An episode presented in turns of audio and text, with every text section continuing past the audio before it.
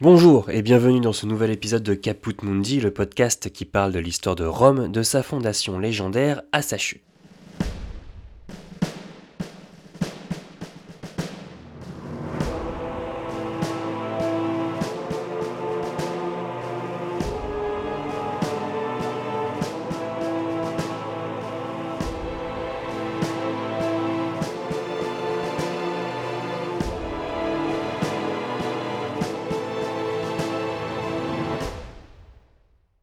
Dans l'épisode précédent, nous avions vu le destin de Camille, le chef militaire d'une république encore naissante, se défaire d'un terrible ennemi de la région, les Veiens. Mais le péril est toujours plus grand à mesure que Rome quitte son berceau. Aujourd'hui, nous allons parler des trois guerres samnites, qui représentent les premières actions de Rome en dehors du Latium et aux prises avec un ennemi toujours plus puissant.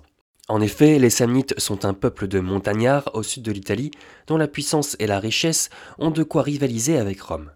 Ce n'est pas un hasard si Tite dont notre récit s'inspire encore une fois aujourd'hui, prend le temps de nous détailler la puissance de ce peuple ami, puis ennemi.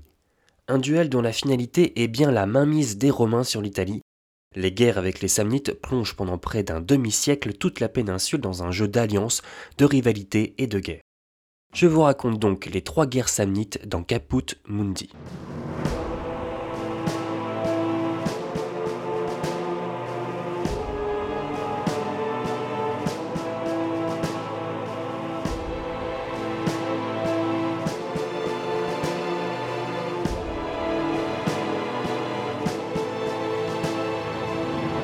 Le dossier des guerres samnites est dense.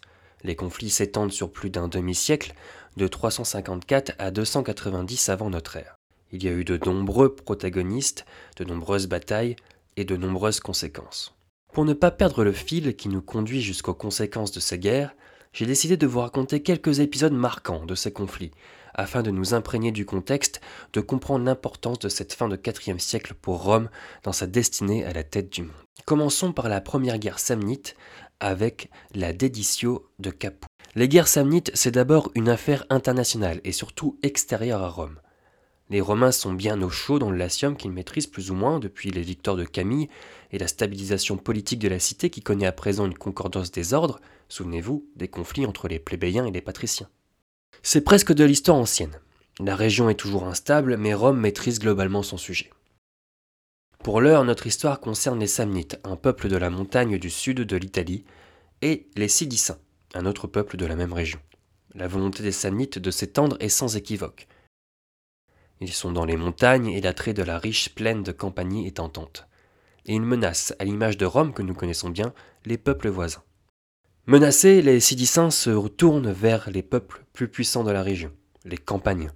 Ce peuple est très riche, d'origine osque, grecque et étrusque, il représente un sérieux rempart aux Samnites. Mais cela ne suffit pas. Les Samnites infligent des défaites aux Campaniens, si bien que la cité de Capoue n'a d'autre choix que de s'en remettre aux Romains. Capoue est prête à tout. Elle se donne tout entière à Rome en cas de secours. Il faut savoir qu'à Rome, la demande est accueillie tiennement. C'est que la cité a plutôt de bons rapports avec les Samnites jusqu'à présent. C'est un peuple voisin, mais encore lointain pour eux, le commerce fonctionne, les deux sphères d'influence ne sont pas encore véritablement rencontrées pour justifier une attitude belliqueuse.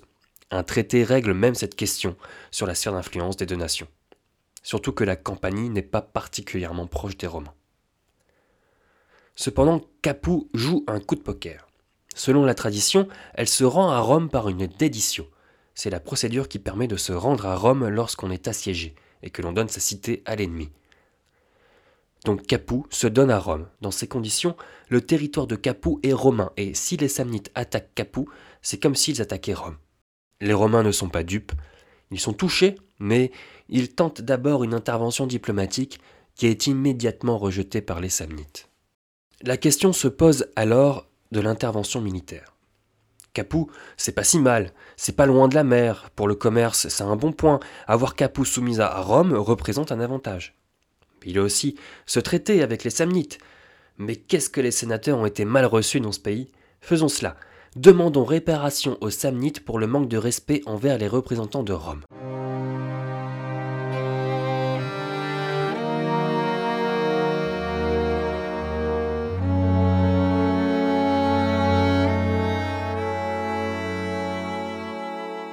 On se croirait dans un mauvais scénario de casus belli à la George Bush. Cela étant, les Romains envoient des fessiaux chez les Samnites. J'ai déjà évoqué cette procédure dans l'épisode sur Tullus Hostilius. La procédure suit son cours et la guerre est déclarée. Ça va très vite. Les consuls prennent la tête d'une armée et entament une campagne hors de Rome, à la rencontre des Samnites, peuple qui, au passage, a une très solide réputation militaire. Au mont Gravus, près de Cume, en Campanie, les Romains et les Samnites se livrent à une âpre bataille, l'une des batailles les plus difficiles de l'histoire romaine jusqu'alors. Des combats toute la journée, une aisance pour les Samnites au combat et une pugnacité qui surprend les Samnites pour les Romains. Alors que la nuit approche, les Romains lancent un dernier assaut désespéré. C'est le coup de grâce pour le colosse samnite qui s'effondre. Les Romains ont gagné la bataille, mais pas encore la guerre. Les Samnites sont bel et bien encore prêts à en découdre. À Saticula, l'armée romaine échappe de peu au désastre. Dans un défilement de montagnes, les Samnites ont tendu un piège aux Romains et une embuscade suivie d'un massacre sans espoir d'en réchapper qui se prépare. Bien qu'il y ait des montagnes dans le Latium, les Romains ne maîtrisent pas l'art de la guerre en montagne. Par chance, un tribun militaire de l'armée de Rome crée une diversion à temps, révélant le piège et l'armée romaine peut ainsi reculer. C'est à Suessula que l'acte final de cette première guerre va se jouer. Cette petite cité de Campanie est assiégée par les Samnites. En urgence, les consuls romains abandonnent leurs bagages et partent au secours de la petite cité campanienne. Les Samnites, confiants, ne voient pas venir les Romains et ils sont vaincus. Comment règle-t-on une bonne guerre? D'égal à égal. Capoue est sauvé, Rome a même la main mise sur la Campanie à présent, mais ces pauvres Sidicins, qui sont à l'origine de tous ces mouvements, sont bel et bien conquis par les Samnites. Finalement, on aurait bien réfléchi à deux fois avant d'appeler les Romains à la rescousse.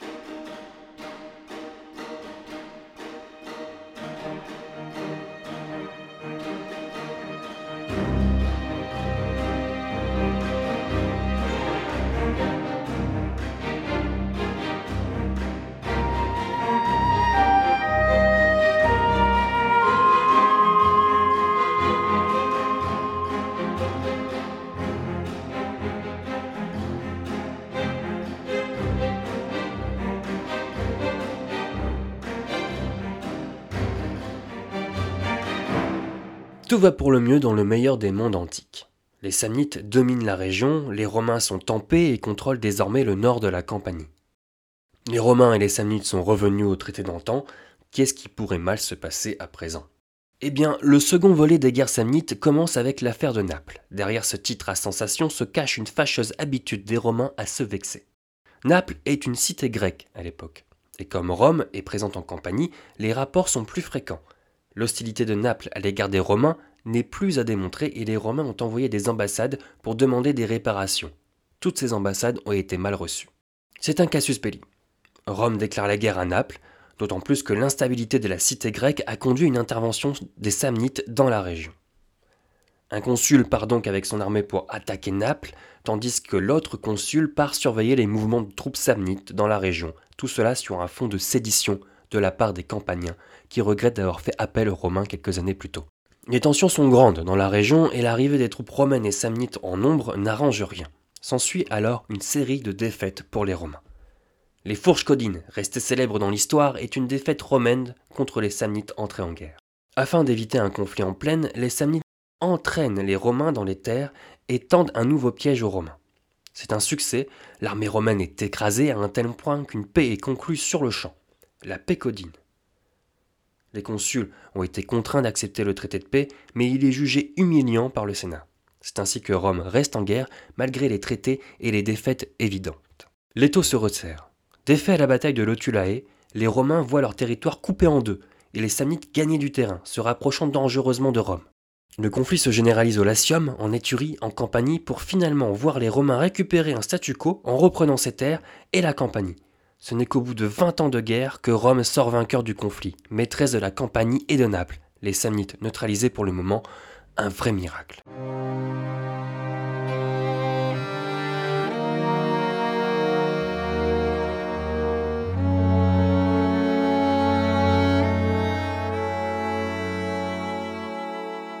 Mais Rome a des ambitions plus grandes et garde en tête le danger samnite. Alors que la cité éternelle cherche à consolider ses positions au sud, c'est toute l'Italie qui se soulève contre Rome. Les Samnites en tête. On se souvient de cette troisième guerre samnite comme la guerre italique. Les Étrusques, les Samnites et même les Gaulois, les Sénons, sont de la partie. Tout est une question de contexte. Au moment de cette guerre, Rome est aux prises avec les Ombriens au nord. Qu'à cela tienne, les Samnites envoient une armée pour soutenir les Ombriens. Et coup du sort, les Sénons, qui ont une dent contre les Romains, ne sont pas loin eux aussi. C'est ainsi que Rome a dû faire face à l'une des plus grandes coalitions du siècle. La situation est critique, l'armée romaine est aux affaires, elle se bat du mieux qu'elle peut. C'est alors qu'un consul prend une décision majeure. Le corps de réserve, qui est la dernière unité à défendre la ville de Rome en cas d'attaque directe sur la cité, est envoyé au combat dans le dos de l'ennemi. Cela fonctionne, la coalition se disloque, chacun voulant retourner défendre son territoire, et Rome écrase ses ennemis un à un jusqu'à l'invasion du territoire samnite et son annexion.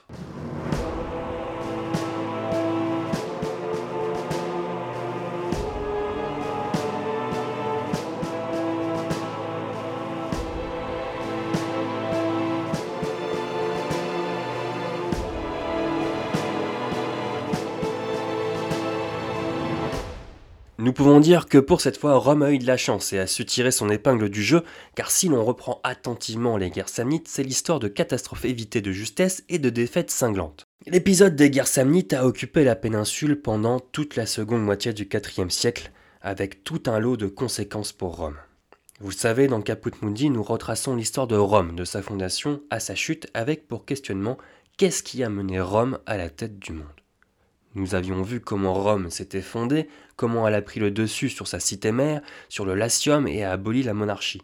Aujourd'hui, nous sommes entrés dans un nouveau chapitre de l'histoire de Rome, l'expansion. Le début, en tout cas, car pour la première fois de son histoire, Rome intervient en dehors de sa zone d'influence traditionnelle. Aussi puissante puisse être une cité, le pas à franchir pour aller en Campanie et en territoire samnite est important.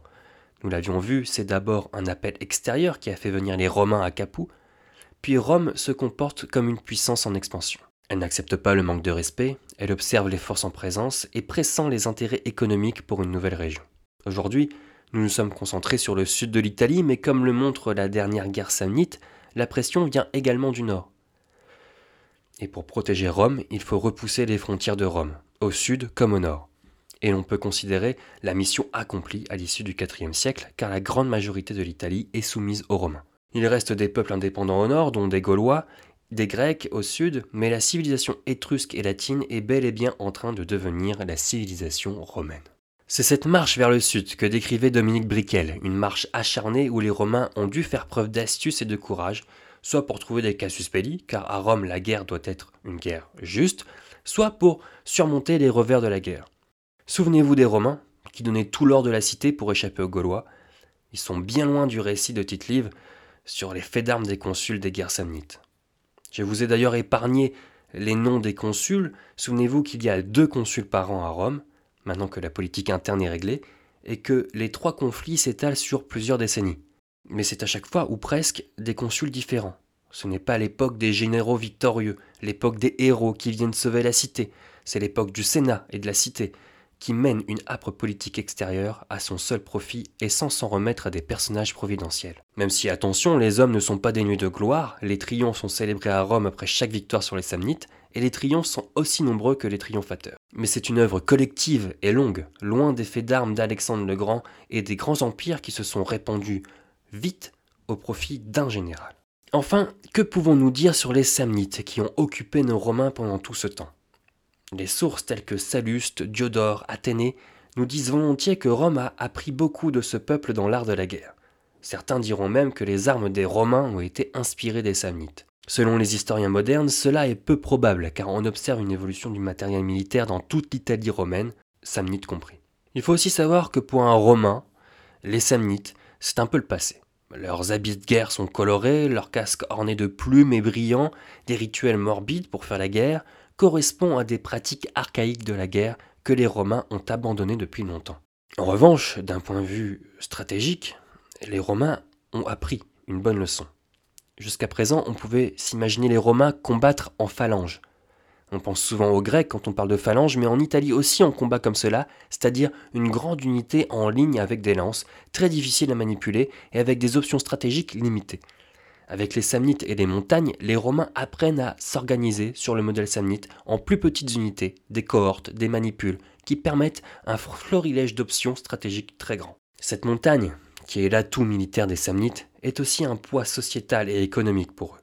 Les historiens estiment que les Samnites avaient besoin de s'étendre dans les plaines pour grandir, ne serait-ce qu'en termes de population, ce qui a fini par conduire au choc avec les Romains. Voilà pour cet épisode qui, j'en ai bien conscience, brasse beaucoup d'événements, mais c'était important de s'arrêter sur ces guerres qui ont permis aux Romains de contrôler l'Italie. C'est une sorte de première étape en dehors du nid. Comme l'écrit Tite-Live, à partir d'ici, vont être narrées des guerres auxquelles la force des ennemis, l'éloignement des pays où se déroulent les hostilités, enfin leur longue durée, donnent plus d'importance. Car cette année, on prit les armes contre les Samnites, peuple économique et militairement puissant. Après la guerre contre les Samnites, qui ne fut pas décisive, on eut comme ennemi Pyrrhus, après Pyrrhus les Carthaginois. Quelle tâche gigantesque.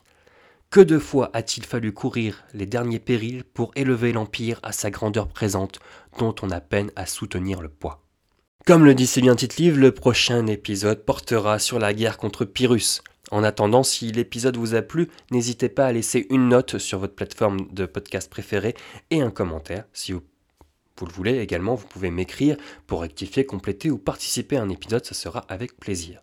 La bibliographie de l'épisode et son dossier complémentaire sont disponibles sur le site de Caput Mundi. J'attends vos retours et je vous dis à très vite dans Caput Mundi.